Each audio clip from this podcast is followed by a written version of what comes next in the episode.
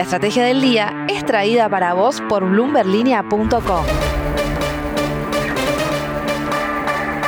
Muy buenos días, soy Francisco Aldaya, editor de BloombergLinea.com en Argentina y hoy, antes de contarte las tres noticias más importantes del día, te voy a pedir el favor que le des clic al botón para seguir a este podcast. Ahora sí, vamos con esas tres noticias para que arranques tu día y como todos los martes, Belén Escobar nos trae el dato económico de la semana. Pero veamos rápidamente cómo van a abrir los mercados este martes. El S&P Merval cayó ayer 1,7%, fue una jornada más roja que verde para las acciones argentinas en Wall Street, con bajas de hasta el 3,9% en el caso de Cresud y solo 4 subas de hasta 1,9% que fue el caso de Mercado Libre. El dólar blue va a abrir hoy otra vez en 205 pesos y el dólar bolsa en 210.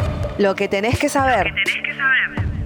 Mientras Martín Guzmán y Alberto Fernández relanzaban ayer la iniciativa de crear un nuevo impuesto a la renta inesperada por la suba de precios de los commodities a nivel internacional, empezaba a trascender la carta de renuncia de Matías Culfas, que en 14 páginas ratificó sus críticas hacia el cristinismo, apuntando más que nada a la Secretaría de Energía, la lentitud para avanzar con la licitación del gasoducto Néstor Kirchner y que supuestamente se favoreció a Techint para esa obra a pesar de que traería los caños desde Brasil. Pero más sobre eso al final del podcast con la frase del día. El proyecto de ley para grabar la renta inesperada de las grandes empresas es una iniciativa que tiene el visto bueno del FMI y que varios países del mundo intentan implementar. Aún así, y esto lo tienen que saber Alberto y Guzmán, parece muy poco probable que sea ley, teniendo en cuenta el compromiso que tiene Juntos por el Cambio con el electorado de no sancionar nuevos impuestos. De hecho, el diputado Gerardo Milman dijo a Bloomberg Línea que tienen un contraproyecto para que, en sus palabras, vuelva a la ciudadanía la recaudación inesperada del gobierno por la alta inflación.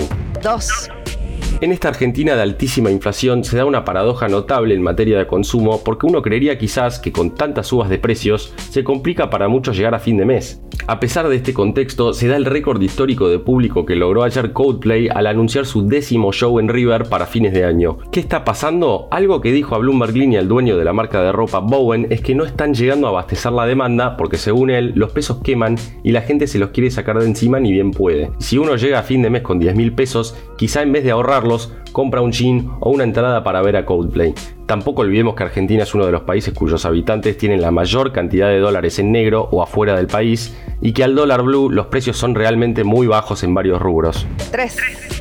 Este mes se cobra el aguinaldo y es un desafío resolver qué hacer en caso de poder ahorrarlo. Por un lado, los dólares paralelos no subieron nada en lo que va del año frente a una inflación que acumula más del 20%. Es decir, si compraste dólares en enero y los tuviste que vender hoy, perdiste frente a lo que podrías haber ganado invirtiendo en instrumentos en pesos. La gente de AdCap sugiere en ese sentido fondos que permitan una cobertura por inflación y un porcentaje balanceado entre cobertura por devaluación y devengación de tasas. También recomiendan una serie de obligaciones negociables con entre 2023 y 2027, entre ellos Pan American Energy, Tech Petrol e IPF. Desde invertir online por el lado de la renta variable, que siempre implica un poco más de riesgo, sugieren las siguientes acciones de valor que se pueden comprar en forma de CDRs: PepsiCo, Disney, Berkshire Hathaway y United Health.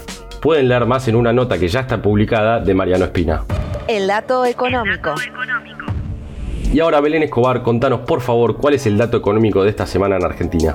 Y esta semana tenemos que hablar de precios. Es que la inflación en Argentina es en la actualidad uno de los principales problemas económicos, como sabrán. Pero no se trata de una problemática que surgió ahora, sino que el país arrastra esta dificultad hace más de 15 años, porque desde ese entonces se mantiene anualmente en los dos dígitos. Fueron varios los factores que propiciaron la suba de precios. Pero a diferencia de lo ocurrido en otros años, como en 2018 o quizás 2019, el salto inflacionario de los meses recientes no convive con una corrección abrupta del tipo de cambio o de tarifas. Y el tema es que justamente por ese motivo es más preocupante que en otros momentos. Según datos de un informe de Colatina elaborado especialmente para Bloomberg Línea, si miramos lo ocurrido en los últimos 10 años, la capacidad de compra del billete más alto tuvo una caída del 63% en una década. Es que para comprar la canasta básica alimentaria, por ejemplo, en 2012 se precisaban 2,6 billetes de la denominación más alta y actualmente se precisan 6,9. Y así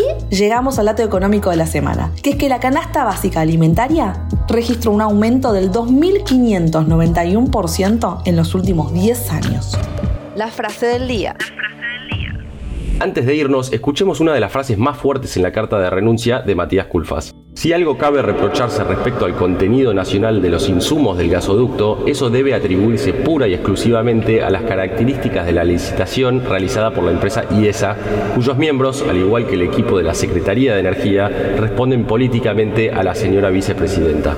Lo que dice acá Culfas es que IESA favoreció a Techint en la licitación por la provisión de caños para el gasoducto y al frente de esa compañía está Agustín Jerez, que es un integrante de la Cámpora.